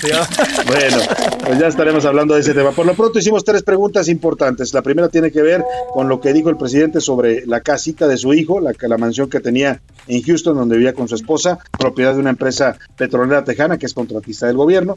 La segunda pregunta tiene que ver con el gabinete de salud de este gobierno, luego de que el director de lista nos dijera que él se está tratando el COVID con homeopatía. Y la tercera tiene que ver con el tema de la selección. Ya empezaron los gritos en el estadio y también entre los comentaristas deportivos de que el Tata Martino no está dando los resultados que había prometido y que se tiene que ir. ¿Qué piensa el público y qué dice Priscila Reyes? Uf, hay muchísimos mensajes, no estoy. Miren, voy a tratar de resumirlos. excelente inicio de semana a todo este gran equipo. Eh, comento, al parecer estamos bien de salud, seguridad, economía. ¿Me podrían explicar por qué entonces Dinamarca levantaron las restricciones de la pandemia? Lo pregunta Eduardo Herrera por acá. Salvador Equipazo, espero que estén bien. AMLO, el presidente, siempre, siempre minimiza los actos de corrupción de su familia y cercanos a su gabinete. Lo dice Sergio Mendoza. Buenas tardes, Carlos Cuevas. Soy don Salvador, don Salvador. La medicina homeopática es una medicina que no tiene efectos secundarios ni contraindicaciones. Cuando mis hijos eran pequeños muchas veces los llevamos con médicos homeópatas y hasta la fecha ni de gripa se enferman y mi esposa y yo también nos tratamos con homeopatía y no tenemos ningún problema. Yo dije que quien quiera creer en la homeopatía y quien quiera utilizarla, yo lo respeto. ¿eh? Conozco mucha gente que se trata con este medicamento. En este caso lo que se está criticando pues es el director del ISTE ¿no? Si el señor fuera el director del Instituto Mexicano de Homeopatía estaría totalmente congruente, pero él es dirige una institución que aplica la medicina alópata, no la medicina homeópata, y dice que se trata con homeopatía del COVID. Ese es el señalamiento, él no es descalificar a la homeopatía, aunque algunos especialistas sí, lo hagan. Sí, ahora, aquí el tema, perdón, aquí el tema es que no existe hoy un tratamiento homeópata para el COVID. Todos para el COVID, totalmente alópatas. Exactamente. Y no existe ningún tipo de medicamento recomendado homeopáticamente para este mal. Es por eso y de ahí viene la crítica, porque incluso el Politécnico tiene su, eh, su ala homeópata, eh, pero estudian medicina primero, alópata, y después se especializan en la homeopatía. Pero aquí para el COVID no existe ningún tratamiento homeópata. Exactamente. Salvador, Alejandro Mesa de la Ciudad de México, yo creo que sí se puede vivir con lujos y si se da riqueza, pues excelente. Lo que no se permite es que agarre el dinero del presupuesto del pueblo. Saludos. Eso que pues opina Alejandro Mesa. Estoy, estoy totalmente de acuerdo, ¿eh? se puede vivir con lujos y si usted trabaja y se gana esos lujos, pues es su derecho. Lo malo es que acá pues el discurso del presidente ha cuestionado a quienes viven así, ha dicho que es inmoral, que no es justo, que es gente superficial, aspiracionista, individualista, egoísta. es gente fifí, y bueno, pues ahora su hijo resulta que también es todo eso que dijo el presidente, ¿no? Buenas tardes, mi nombre es Roberto Ponce. ¿Cómo se ve que solo leen los comentarios a modo y no soportan las críticas? Les dejo lo que piensen ustedes. Son programaciones mala leche que solo transmiten odio. Bueno, pues ahí está su programación. Roberto Ponce. Gracias Roberto Ponce por su comentario, que espero que usted no transmita odio. Oiga, creo que el Gabinete de Salud es pésimo en este gobierno. Desde el principio de la pandemia demostraron su mezquindad y falta de capacidad, ya que se rigieron por lo que el emperadorcillo de la 4T les dictaba. No hay más, lo ponen por acá. Eh, acá dicen, tiene dinero la señora y ponen bolsas de dinero. ¿Y entonces qué le vería al inútil de su hijo? Preguntan. Uy, mm. bueno, pues ese es el comentario. Saludos, soy Ricardo Cosío Ibarra. Me da vergüenza que en México tenga un presidente como López Obrador, doble cara, hipócrita e imprudente. Héctor M. dice, es una ingenuidad pensar que los mexicanos no sabemos que la industria del cabildeo en los Estados Unidos es la mm. más grande, sofisticada, influyente, técnica científica con ilimitados recursos humanos, materiales y financieros esa industria del cabildeo en Estados Unidos, como bien la llaman, la llaman industria del lobbying y cabildeo, controla desde la Casa Blanca hasta el Pentágono y todos los círculos políticos de Estados Unidos. ¿eh? Por eso no es de extrañar pues, que un petrolero le preste una casa a la nuera del presidente de México. Claro que no es algo ni inofensivo ni ingenuo como pretende hacernos creer el presidente. Aquí dicen, ahora hasta con las nueras de cabecita de algodón se van a meter, nos llaman chayoteros por acá. Bueno, pues gracias, gracias, gracias. Opinión y sí, rico chayote. A mí me encanta, guisado así en caldito. Muchas propiedades. Muchas propiedades, delicioso. Oigan, por cierto, hablando de lobbying rapidísimo, Salvador, House of Cards, Priscila House of Cards es una serie que muestra exactamente cómo funciona el lobbying. El poder que tienen estas empresas. Promueven leyes, claro, bajan cosas oficiales, no, está durísimo. Buenas tardes, equipo de la UNA, que tengan una semana muy, muy, muy bendecida. Muchísimas gracias sobre el tema de la casa del hijo de AMLO debe ser investigada porque se ve, se siente que hay intereses ocultos a causa de contratos se siente, El dinero está presente. La casa está, presente. sobre todo el director del ISTE, pues están con lo mismo, las malas prácticas que tiene la 4T. El caso de la pandemia son equipos de servidores ineptos. Miguel Ramírez del Estado de México lo dice. Por acá, amigos Chava, Pris y Pepe, lo deudador es puro espejo de sus familiares. Y él en especial, pues están viviendo con humildad ese espejo porque creen que eh, quiere las refinerías, bueno, eso dice, así está redactado, pero gracias. Eh, Antonio Ayón desde Zapopan, Jalisco, muchas gracias. Salvador y Priscila, buenas tardes. Guillermo Villarreal, no encuentro objetivos calificativos que estén dentro de las buenas costumbres para describir el cinismo y desbachatez con la que el presidente tocó el tema hoy de la casa de su hijo. Queda súper claro que no conoce la palabra vergüenza. Saludos para la señora Marta desde Catepec que nos escribe. Saludos para Alberto desde Colima, para Manuel Palacios de Sinaloa. Saludos para Sinaloa que nos están escuchando allá. Saludos Em, y muchos mensajes, de verdad, muchos Salvador los leemos al rato porque está Raúl Rodríguez Candia, por ejemplo, Heriberto y más mensajes. Gracias a todos por estarse comunicando. Gracias, la verdad que siempre nos da mucho gusto que usted participe en este programa y sea parte de él. Y vamos a, ver qué dice nuestra comunidad tuitera, José Luis Sánchez. Así es, arroba ese García Soto. Síganos, también les recuerdo que nos puede seguir, arroba soy Salvador García Soto en Instagram. Ahí también tenemos todos los días información, además de más imágenes y videos. Y sobre el tema del ISTE y el cómo está y cómo ve el tema del de, eh, gabinete de salud. Bueno, pues el 71.7, así, 72% dice no confía, pero nada en el gabinete de salud del presidente López Obrador. Solamente el 12% dice que confía en este gabinete y el 16.3% dice que estamos solos como mexicanos en el tema de la salud. Así de claros. 60% en el tema del presidente aseguró que ni su gobierno, ni su hijo, ni su familia tienen influencias. Bueno, pues el 58% dice que son iguales, que son iguales a los otros gobiernos. El 31.9% dice sí, una muestra, pues ahí está la mansión. Mientras el 10.2% dice que Andrés Manuel no puede controlar a sus hijos y pues sus hijos hacen lo que ellos quieren. Solamente el 10% piensa así, Salvador. Pues ahí están los temas del Tata. ¿Qué dicen de la selección del Tata, fíjate que hay un 37% que está pidiendo que continúe el proceso. Hay un 27% que sí ya pide que, le den cuello al Tata. y solamente el 15% dice, bueno, pues aquellos que no tienen esperanza nunca serán decepcionados. ¿Por qué no hacemos una consulta ciudadana? Yo me sumo a esos. Ya, ya que estamos yo con, ¿por qué no hacemos una consulta ciudadana? Yo con la selección nacional siempre parto de eso, ¿eh?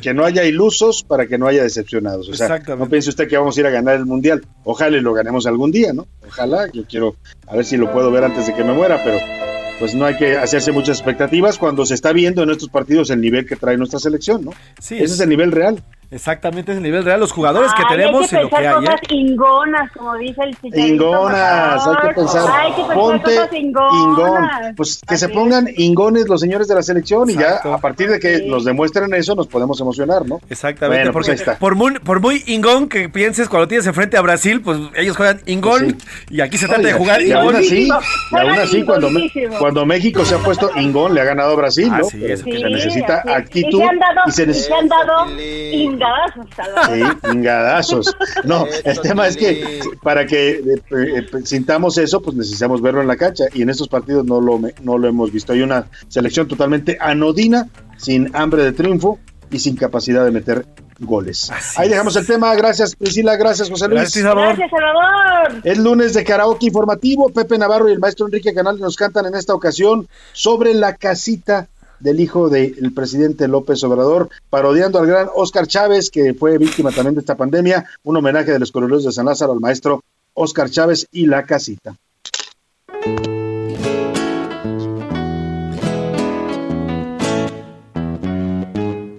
Que de dónde amigos vengo de una casita saliendo que me pudieron prestar, de una casita chiquita que repite no era mía, yo vivo en la austeridad. Ni siquiera tenía bardas, mucho menos esos guardias como el palacio de mi papá vivo en casa de bichada. Ella es la que hace lana. El ex no paga tan mal. Ya la vimos descubierta.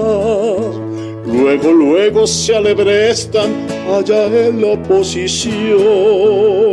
De volada las habladas que si yo ni tengo chamba, que si huele a corrupción. Es que con todo se meten, mi carcachita Mercedes ya me quieren cuestionar. Es esta mi mujercita, yo ando en el de mi familia, el era de mi papá ahí está esta canción de los purulos de San Lázaro Pepe Navarro y el maestro Enrique Canales. Vámonos a otros temas importantes. A la una, con Salvador García Soto. Oye, y este fin de semana, sábado y domingo, se llevó a cabo la reunión plenaria de la bancada de Morena en el Senado de la República, una reunión importante por los temas que se abordaron, la agenda parlamentaria de la bancada oficial, pero también por el eh, ambiente con el que se llegó a esta reunión. En la semana ya le estuvimos hablando, hubo una especie de revuelta de senadores morenistas, 30 de ellos pidieron la desaparición de la Comisión Especial de Veracruz, obligaron a su coordinador Ricardo Monreal a decretar esta desaparición ante la molestia de la oposición y bueno, todo eso llegó hizo que llegaran a esta reunión con un ambiente algo tenso, ¿no? Una bancada claramente dividida en dos bloques en los que cualquiera de los dos puede hacer mayoría de pronto y a esa bancada asistieron, perdóneme, a esa plenaria, a esa reunión de la bancada de Morena, asistieron varios de los integrantes del gabinete que estuvieron platicando y dialogando con los senadores morenistas sobre los temas que van a abordar en este próximo periodo legislativo. Uno de ellos fue el senador, el, secretario de Gobernación, Adán Augusto López, con un discurso muy interesante sobre la unidad y sobre pues eh, lo que están haciendo y lo que está ocurriendo en la bancada de Morena. Para hablar de esta plenaria y de lo que sucede al interior de la bancada oficialista en el Senado de la República, hago contacto con César Cravio, tú eres senador de Morena y uno de los protagonistas sin duda de este movimiento que logró tirar la comisión especial para el caso Veracruz. ¿Cómo está, senador? Qué gusto saludarlo. Buenas tardes.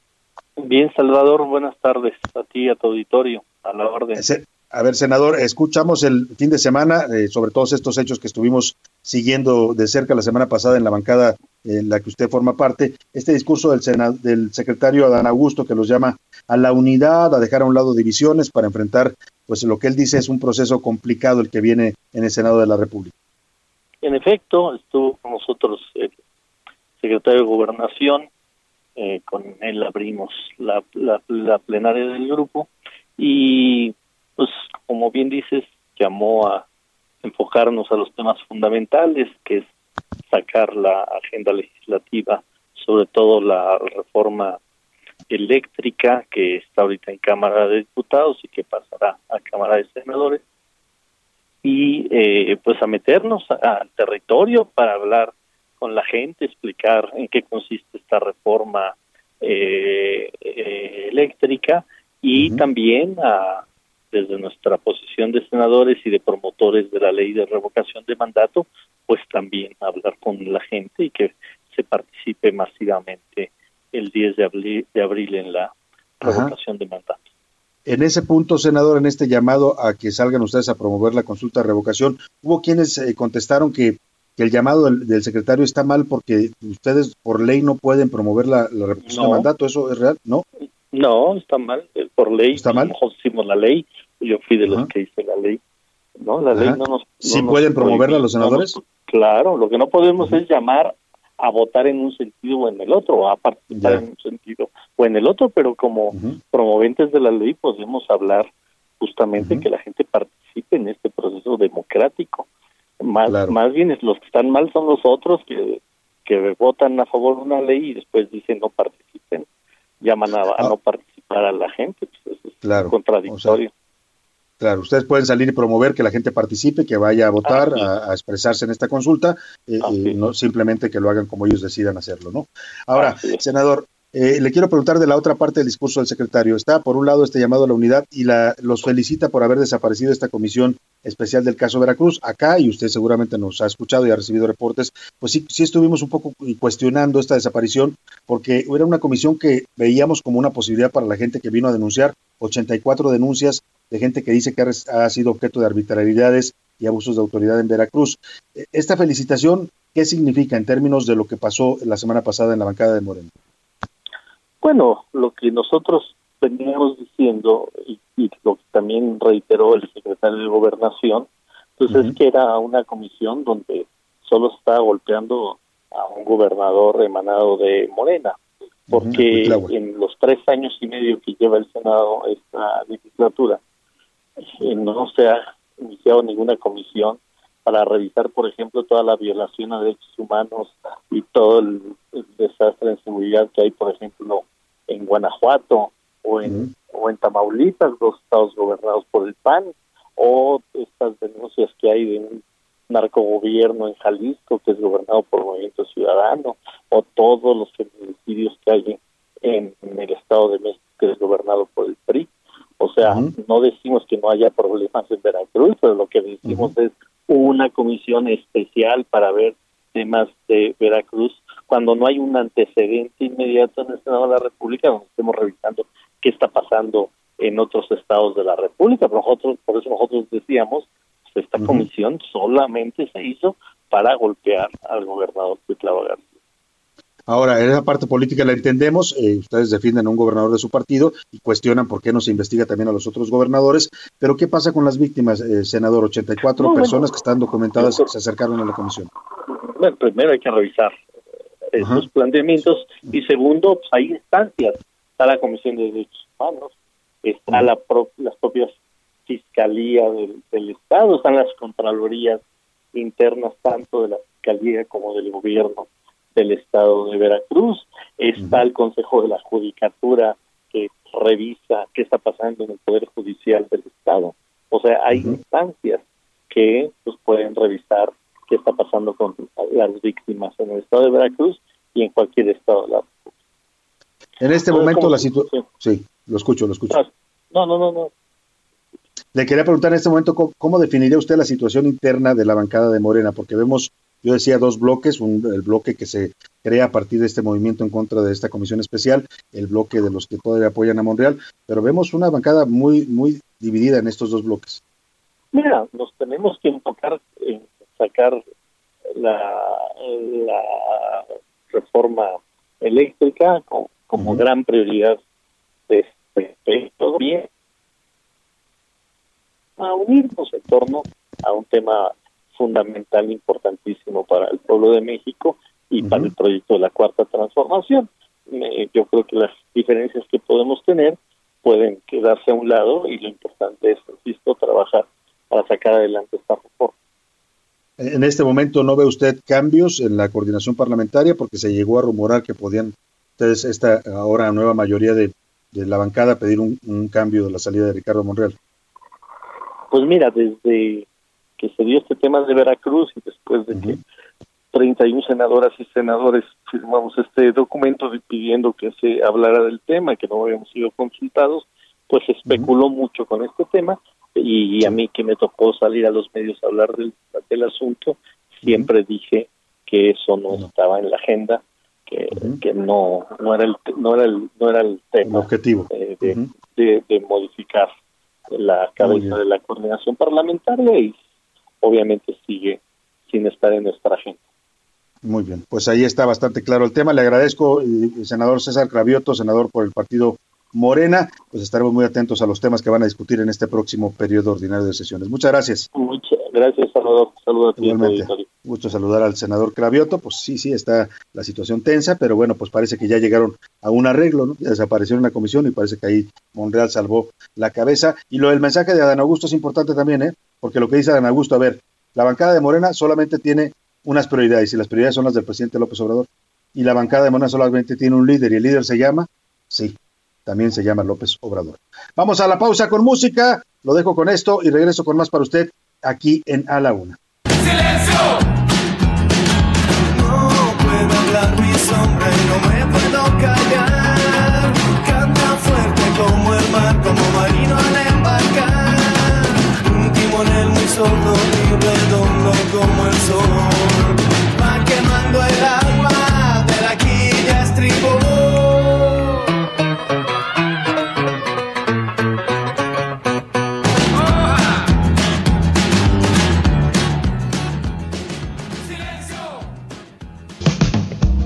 escuchando A la Una con Salvador García Soto. Regresamos. Ya estamos de vuelta con A la Una con Salvador García Soto. Bienvenido a tu dosis de buenas noticias. Mi nombre es Soy la Alegría. Escuchen esta hazaña. Una piloto adolescente de origen belga británico se convirtió en la mujer más joven en volar sola alrededor del mundo después de un desafío de cinco meses. Sarah Rutherford, de 19 años, cuyos padres son pilotos, dijo que esperaba inspirar a otras niñas a dedicarse al campo de la ciencia, tecnología, ingeniería y matemáticas. La circunnavegación incluyó más de 60 paradas en los cinco continentes y comenzó el 18 de agosto de 2021, terminando hace poco el 20 de enero de este año. ¡Felicidades, Sara, de 19 años! ¡Wow!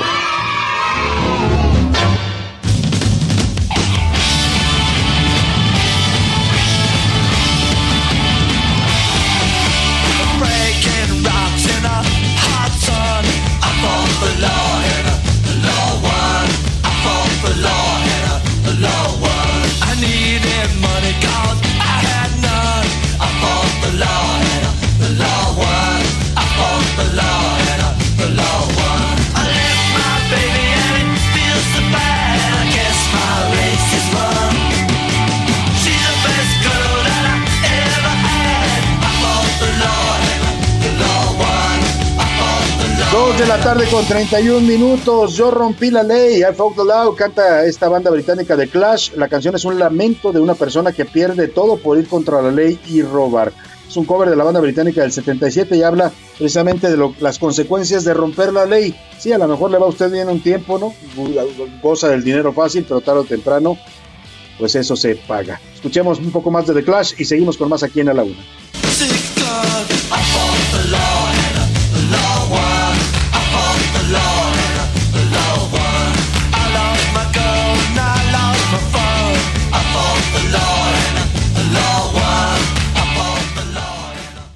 A la una, con Salvador García Soto.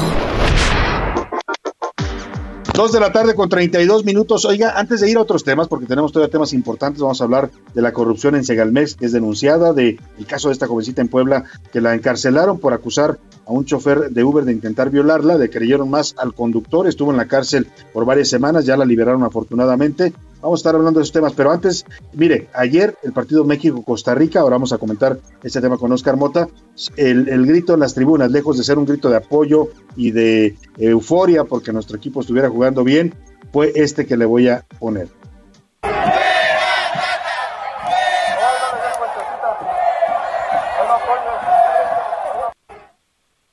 Y sonó así, bajito como usted lo oyó, porque nada más había dos mil personas. ¿eh?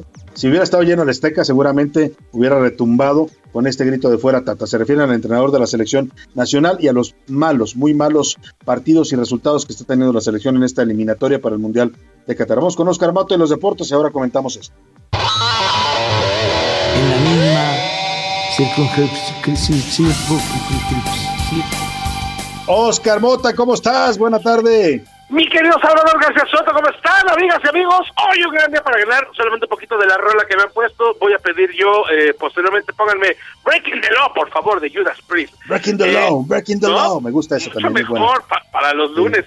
Pues, pues como bien platicas, mi querido Salvador, está bien complicado este tema con la selección nacional. A ver, es 0 a 0 el resultado contra Costa Rica, una Costa Rica que pues no va a ir al Mundial, ni siquiera está entre los primeros cuatro, con Cacazo otorgan tres boletos y medio para el Mundial. En este momento, Canadá es número uno, ya está calificado matemáticamente. Luego está Estados Unidos con los mismos puntos que México, pero con mejor diferencia de goles.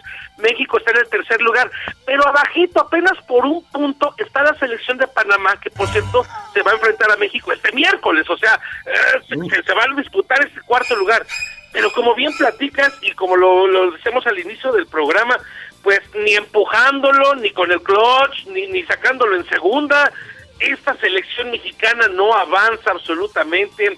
Eh, tiene mucha posesión de balón, pero no tiene pegada. Rogelio Funes Mori, no sé qué diablos hace ahí, es un delantero que no está en buena forma. Henry Martin eh, agarra una, pierde tres, Tecatito Corona no anda fino, el Chucky Lozano tampoco anda fino, Héctor Herrera pierde muchos balones. Es una selección verdaderamente que, no funciona, no tiene un buen parado táctico y como bien platicabas, la afición que, ojo, son dos mil personas que estuvieron ayer, pero fue un grupo de control, o sea, fueron tíos, amigos desde la Federación Mexicana de Fútbol para probar este nuevo sistema que hemos platicado, como bien platicas. Si es el, eh, la, afición, digamos, regular o normal, se lo terminan comiendo vivo. Sí, sí, sin duda alguna, Oscar. Es significativo lo que pasó y yo te quiero preguntar a ti. Ya preguntamos, hicimos esta pregunta en la laguna. El resultado es, pues está dividida la opinión entre los que creen que el Tata debe continuar y terminar su proceso, los que dicen que ya se vaya porque no está funcionando eh, y los que dicen que pues tampoco hay que hacernos muchas ilusiones con esta selección. Pero yo te quiero preguntar a ti como experto en estos temas, tu, tu opinión. Eh, se, se, debe haber un cambio de, de entrenador a estas alturas, un golpe de timón o nos aguantamos con el Tata y a ver cómo nos va en el Mundial? La problemática, mi querido Salva, es a quién pones.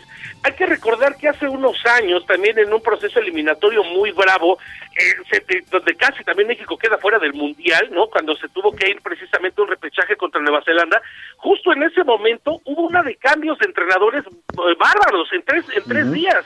Eh, eh, estuvo ahí obviamente Bucetich, terminó entrando Miguel Herrera, que fue el que calificó a México y en, dos partidos y se lo termina llevando al Mundial. La problemática que yo veo ahorita, o sea, ok, si dijeras, tenemos a un mejor entrenador en este momento, pues hay que hacerlo, todavía quedan cuatro partidos, pero ¿a quién pones?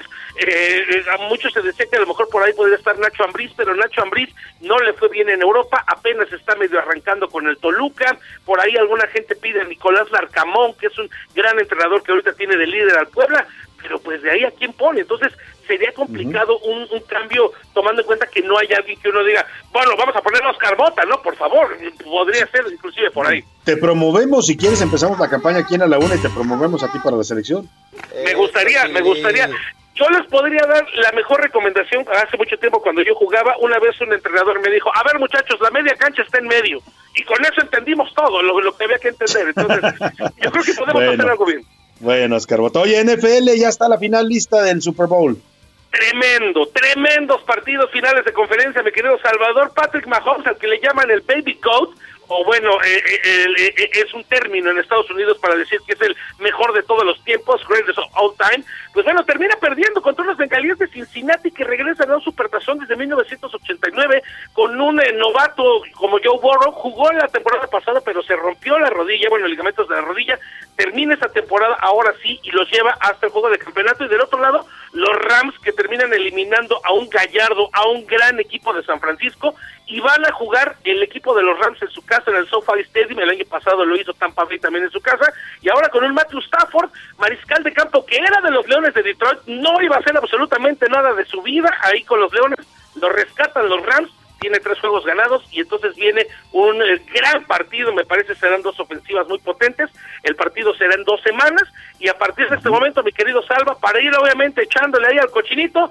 el boleto más barato del Super Tazón en este momento está en 6 mil dólares, que más o menos en, en, Caguamas, como dicen mis amigos, 130 son como mil pesos. 130 mil pesos. Oye, y el partido vale la pena, pero el espectáculo de medio tiempo va a ser de antología. Este, este grupo de raperos que reunieron de los históricos del rap en Estados Unidos va a ser impresionante, Oscar Mota. Eminem, Dr. Dre, Snoop Dogg, Mary J. Blink, bueno, todos ellos con Eminem de Detroit y lo que te platicaba de Matthew Stafford, pues los aficionados a los Leones de Detroit verdaderamente deben estar fascinados. Va a ser un gran espectáculo este Super Bowl. Sin duda. Gracias, Oscar Mota. Hoy un gran día para ganar. Vámonos a otros temas importantes. A la una, con Salvador García Soto. Y bueno, ya le comentaba, la empresa Segalmex, si a usted no le suena porque es una empresa nueva, se creó en este gobierno, es un poco lo que antes era la CONASUPO, ¿no? O todos los programas del DICONSA, que era la, distribuidora alimentaria del gobierno mexicano. Se encarga de ver que los mexicanos tengamos abasto y, alimentos suficientes, ¿no? Esa es la política, es el, organismo que se creó para eso. Pues resulta que este organismo, nuevecito y todo, pero ya está manchado por temas de corrupción. Hace unos días salió y ahí estaba el yerno, el director, a ver si me dices el nombre ahora, José Luis, el director de Segalmex, que creo que es yerno de Julio Scherer y Ibarra, el exdirector, el ex consejero jurídico de la presidencia, que además salió pues no muy bien del cargo, eh, eh, y ahí está su, yerno, es el director actual de Segalmex. Eh, y, pero resulta, ahora le digo el nombre, pero resulta que Segalmex otorgó un contrato millonario para comprar sets de laboratorio y otros insumos, y lo hizo una empresa que estaba pues descalificada por el propio gobierno. Ignacio Valle, no, el, no es el, él no es el yerno, hay un, funcionario que tiene un cargo importante, ahora, ahora le digo el nombre del que está emparentado con Julio Scherer, el director es Ignacio Valle, que fue director de la CONASUPO, salinista, pero amigo del presidente, porque empezaron juntos su carrera política, y bueno, pues ya está en el escándalo Segalmex. Mil Ramírez nos platica. Con tan solo un año de operaciones, Seguridad Alimentaria Mexicana, Segalmex, dio un contrato de arrendamiento de equipo por 245 millones de pesos a la empresa Microcredit. Esta compañía no afilia a sus empleados ante el IMSS y subcontrató a otra empresa, Multicorporación Brexot, que había sido inhabilitada por la Secretaría de la Función Pública en 2020. De acuerdo con una investigación de Mexicanos contra la Corrupción y la Impunidad, Segalmex habría firmado para recibir 600 sets de laboratorios y 156 transportadoras helicoidales antes del 1 de octubre del 2019. Sin embargo, Microcredit incumplió y seguía entregando los equipos en marzo del 2020. La falta de incorporación de trabajadores al IMSS y la subcontratación de multicorporación Brexot fueron descubiertos por el órgano interno de control de DICONSA. Por si fuera poco, en una auditoría interna del ISTE, explica que los ventiladores entregados por esta firma tuvieron un sobrecosto de 250 millones de pesos.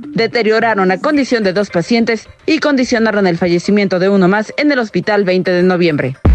Sin embargo, no es la primera vez que esto ocurre. En julio del 2021, Mexicanos contra la Corrupción detectó que Valeria Quintana Contreras, de 24 años, era accionista de la empresa Gensai, una de las seis empresas irregulares que recibieron 800 millones de pesos por parte de Segalmex.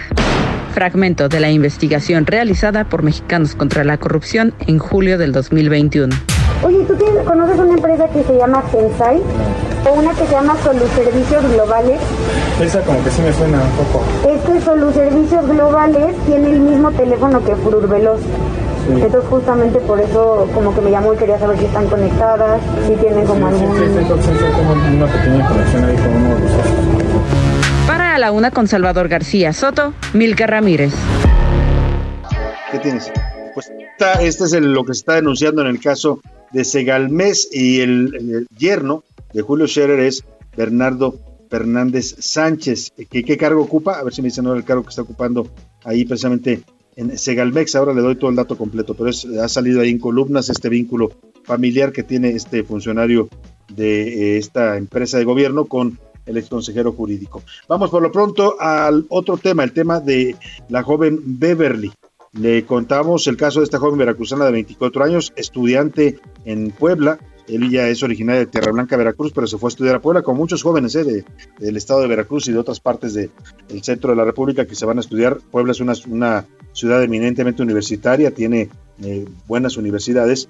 Y bueno, esta joven llegó a estudiar y resulta que un día toma un Uber, va en el auto eh, y de pronto el chofer se desvía de la ruta, se sale de la ruta que estaba marcando la aplicación, porque usted puede ver la ruta que manda la aplicación, se sale pero sin decirle a ella. Normalmente cuando ellos van a abandonar la ruta de la aplicación le preguntan a usted, ¿quiere que siga por la ruta o quiere que me vaya por otra ruta? Pero aquí el chofer no le preguntó, cuando cambia de ruta ya se empieza a alterar y le dice, oiga, ¿qué pasó? ¿Por qué se sale de la ruta? No está usted siguiendo la ruta. No, es que no sé qué empiezan a discutir. Y él dice, ¿sabe qué parece? Me voy a bajar. Me voy a, me quiero bajar y el chofer se niega a abrirle la puerta. Esta es la versión que da la joven desde el principio. Se niega a abrirle la puerta, ella se asusta, porque bueno, hemos sabido de casos donde choferes de esta aplicación han atacado sexualmente a mujeres, ¿no? Se asusta y empieza a defenderse y en el forcejeo, pues hay golpes, hay jaloneos, empujones y eso motiva que a ella la detengan. Luego el chofer cambia la versión, muy hábil, y dice, no, es que me quiso asaltar, me quiso asaltar y por eso me atacó. Bueno, la joven se aventó eh, pues varias semanas en la cárcel, Hubo todo un movimiento de protesta, tanto en Puebla como en Veracruz, para exigir su liberación, porque nunca le creyeron, le dieron, le creyeron más al chofer. Cuando vivimos en un país donde, eh, pues ya lo hemos dicho, ¿no? Las cifras de feminicidios, de ataques sexuales, de violaciones están creciendo, pues la justicia debería también escuchar a las mujeres, no solo las, y confrontar las dos versiones, ¿no? Pero en todo caso, aquí le creyeron al chofer y a ella la encarcelaron. Ya fue liberada. Cuéntanos, Juan David Castilla, muy buena tarde. Muy buenas tardes, Salvador. Te saludo con mucho gusto desde el estado de Veracruz. Efectivamente, después de protestas, marchas y una fuerte campaña en redes sociales, Beverly Vega, la joven veracruzana que se defendió de un conductor de Uber que intentaba agredirla sexualmente y fue encarcelada, obtuvo su libertad la madrugada del pasado sábado 29 de enero. La jueza Patricia Ambrosio dictó el auto de no vinculación a proceso luego de que la mujer estuvo presa siete días por lesiones contra el chofer que atentó contra su integridad el pasado 21 de enero en el estado de Puebla. La noche del viernes se llevó a cabo la audiencia en los juzgados de Puebla donde estuvieron presentes sus familiares y amigos para exigir su liberación. El pasado jueves por la noche decenas de personas marcharon en el municipio Tierra Blanca al sur del estado de Veracruz, de donde es originaria la estudiante de 24 años. La mujer se encontraba en la entidad vecina para realizar sus prácticas profesionales. Había solicitado dicho servicio de transporte y en el trayecto se dio cuenta que el conductor había tomado otra ruta, por lo que pidió en varias ocasiones que se detuviera. Sin embargo, el sujeto subió los cristales, aseguró las puertas, impidió que la mujer descendiera de la unidad y le dio un manotazo. En ese momento comenzaron a forcejear y el hombre resultó herido con un arma punzocortante, por lo que fue trasladado a un hospital y la mujer fue arrestada. Se presume que el conductor de Uber informó a los policías que la joven había intentado asaltarlo y por ello fue llevada al Complejo Metropolitano de Seguridad Pública C5. Por tal motivo, diversas organizaciones feministas iniciaron una campaña en redes sociales mediante los hashtags Libertad para Beverly y Justicia para Beverly. Decirte, Salvador, que el padre de Beverly, Eloy Vega, estuvo presente en el juicio. Y cuando la joven veracruzana salió del penal de San Pedro Cholula, el señor la recibió con un gran abrazo, satisfecho de que se hizo justicia en este caso. Este es el reporte desde Veracruz. Salvador, excelente tarde. Muchas gracias, Juan David Castilla. Pues así termina esta historia, ¿no? Se habla mucho y lo dicen los especialistas, los jueces en el Poder Judicial, que hay que administrar justicia con sentido de género y se refiere a justicia que en estos casos pues se atienda eh, el punto de vista de la parte más vulnerable, en ese caso que es la mujer, ¿no? Y ella decía desde el principio, el señor me intentó secuestrar, me sacó de mi ruta, le pedí que me bajara el carro y no la dejó bajar. Pues ahí claramente había alguna intención rara, ¿no? En todo caso ella le dice, párese porque me quiero bajar, el chofer tiene que detenerse y debe permitirle bajarse. Cuando la retiene, entonces hay un problema. Pero bueno, ahí termina así esa historia.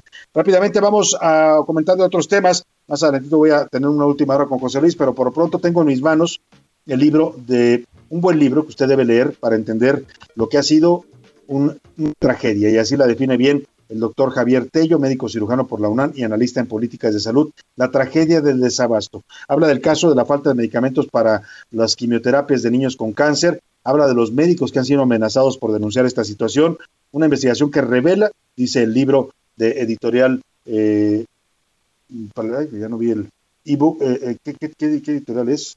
Ya no, vi, no tengo aquí la editorial, pero bueno, ahorita, ahora le digo, ahora le, pregunto directamente al, al doctor, es, es de Planeta, es que no viene el sello de Planeta en la portada, me parece raro, pero bueno, es de editorial Planeta, la tragedia del desabasto. Lo que ha pasado en este gobierno con un tema que sí, el desabasto es histórico en México de medicamentos en el sector de salud, pero nunca, nunca una crisis tan fuerte como la que hemos vivido ahora, y eso tiene que ver con decisiones de este gobierno. Saludo con gusto en la línea telefónica al doctor Javier Tello, ya se lo presentaba, y autor eh, médico cirujano por la UNAM y analista en política de seguridad, y también autor de este libro. ¿Cómo está, doctor? Muy buena tarde. Salvador, buenas tardes, qué gusto. Doctor, pues hemos platicado con usted en varias ocasiones de la crisis del sector salud, del tema de la pandemia, del problema de los niños con cáncer, pero decide usted hacer esta investigación, documentar qué fue lo que pasó y cómo llegamos a esta tragedia, como bien la define usted. Es correcto, mira, yo creo que lo que hacía falta a dos años y medio de tener el mayor desabasto de medicamentos que haya podido tener este país, lo que necesitábamos era aclarar las cosas, Salvador. Entonces, lo que yo intento en este libro son tres cosas principalmente, ¿no? Número uno, decirle a la gente de qué se trata, que a la gente le quede claro por qué es que nos faltan medicamentos, cómo estábamos antes, cómo se compraba, cuáles fueron las malas decisiones que hicieron que hoy estemos en este problema y que la gente empiece a diferenciar qué tipos de medicamentos eran, cosas que se han dicho muy unilaterales y que nadie ha podido responder. La diferencia entre una empresa farmacéutica, entre un distribuidor, por qué el Seguro Social tenía una capacidad de compra, por qué no es tan fácil pedir las cosas de un día para otro. Todo eso lo intento decir de una manera muy clara, muy simple, para que todo el público lo entienda. Salvador, este no es un libro en donde vas a encontrar grandes cifras, ni, ni, ni, ¿cómo se llama?, ni gráficas, ni nada por el estilo. Para eso hay gente especializada que yo cito en el libro, ¿no? Sino lo que quiero es que la gente sepa.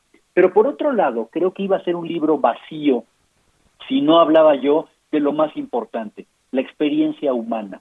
Por eso hay varias historias ahí de pacientes Lamentablemente hay que mencionarlo de niños que tienen cáncer, pero también de adultos que tienen problemas de diabetes, que tienen problemas de depresión, gente que no tiene acceso a hormona del crecimiento, gente que no puede ponerse un stent en, las coronarias después de, un infarto, ¿sí? Y el tercer punto, que es algo que yo tomo muy personal, son las historias de profesionales de la salud. ¿Qué dicen los médicos? ¿Qué dicen el personal de enfermería?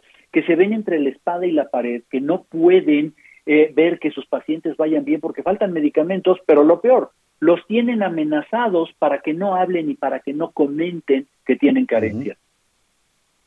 Y este libro es importante, doctor, y yo sí le recomiendo a la gente que lo busque y que lo lea porque eh, contradice la narrativa oficial, contradice lo que han dicho desde el gobierno, que esto, que esto es falso, que es un movimiento político para desacreditar a la 4T, que las historias de niños que han muerto por falta de medicamentos o por interrumpir sus, quimioterapias son eh, parte de una conspiración.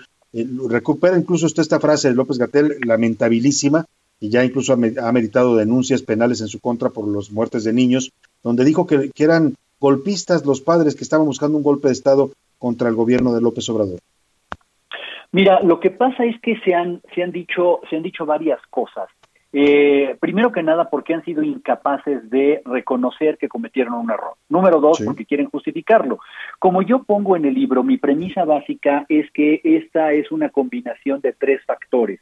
La primera es una gran ignorancia. Pusieron a gente ignorante a cargo de algo que era muy complejo. ¿Sí? Gente que no conocía el sector salud, que no sabe de medicamentos, que no sabe cómo es el abasto, que no sabe de negociaciones ni de la distribución. Los sistemas de distribución de, de, productos de salud son estándares internacionales y aquí quisieron desconocerlos. Dos, la incompetencia. Tienes a gente que es incapaz de aprender, a gente que está neceando con lo mismo, como en el caso de Juan Ferrer en el INSABI, que insiste en que hay que hacer las negociaciones a través de la UNOPS, etcétera. Pero todo esto con un tercer componente que es la ideología. No estaríamos metidos en este embrollo si ideológicamente no se hubiera querido cambiar todo para los fines que a eh, la 4T le convienen o no sé a quién. Lo más triste del asunto es que nunca se pensó en los pacientes. ¿sí? Los pacientes, las familias, los cuidadores, la gran carga económica, la carga, tú vas a leer ahí historias de cómo las familias quedan golpeadas, desmembradas, precisamente por esto. Esta parte humana nadie la vio cuando tomaron esta decisión. Ahora, doctor, a partir de lo que usted documenta en este libro y de su investigación, le pregunto, ¿hay responsabilidades y habría tendría habría materia para un juicio ya sea político o penal contra los que hicieron esto que ha costado la vida de mexicanos por falta de tratamientos y medicinas? Mira, como lo he dicho yo en otros casos, en otras ocasiones, yo no soy abogado, no, no entiendo muy bien cómo podríamos terminar ligando a esto, pero hay una frase, hay una palabra que utilizan mucho los americanos que se llama accountability, que no tiene una traducción literal al español, pero que es rendición de cuentas. Es decir, algo que ocurre, sobre todo cuando tú tienes una responsabilidad eh, administrativa o política sobre algo, no puede quedar así. Algún día alguien va a tener que sacar un recuento hacia atrás de lo que no se hizo bien y alguien va a tener que ser responsable de esto, ¿sí? ¿Por qué? Porque súbitamente se tomó la decisión de de destruir un sistema que si no era perfecto, Salvador, hay que reconocer que no era perfecto. Y había corrupción, sí lo había. Bueno, de alguna manera nunca se probó. No tenemos nosotros una sola persona que esté tras las rejas, una sola acta judicial levantada contra nadie, pero con esto eh, en, la mano, ¿sí? deshicieron todo. Y la analogía que yo pongo ahí es la siguiente.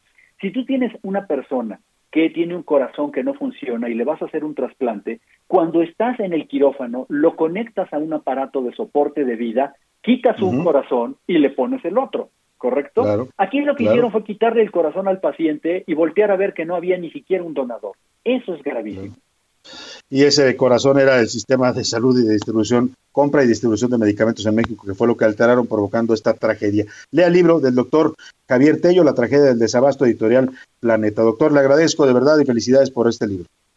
Salvador, te agradezco el tiempo y la oportunidad. Un abrazo. Igualmente para usted un abrazo. Pues ahí está el, el libro del doctor Javier Tello.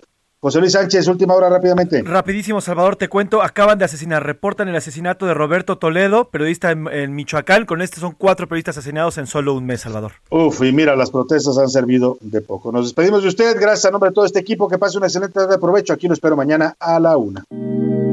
Por hoy termina A la Una con Salvador García Soto. Un encuentro del diario que piensa joven con el análisis y la crítica. A la Una con Salvador García Soto.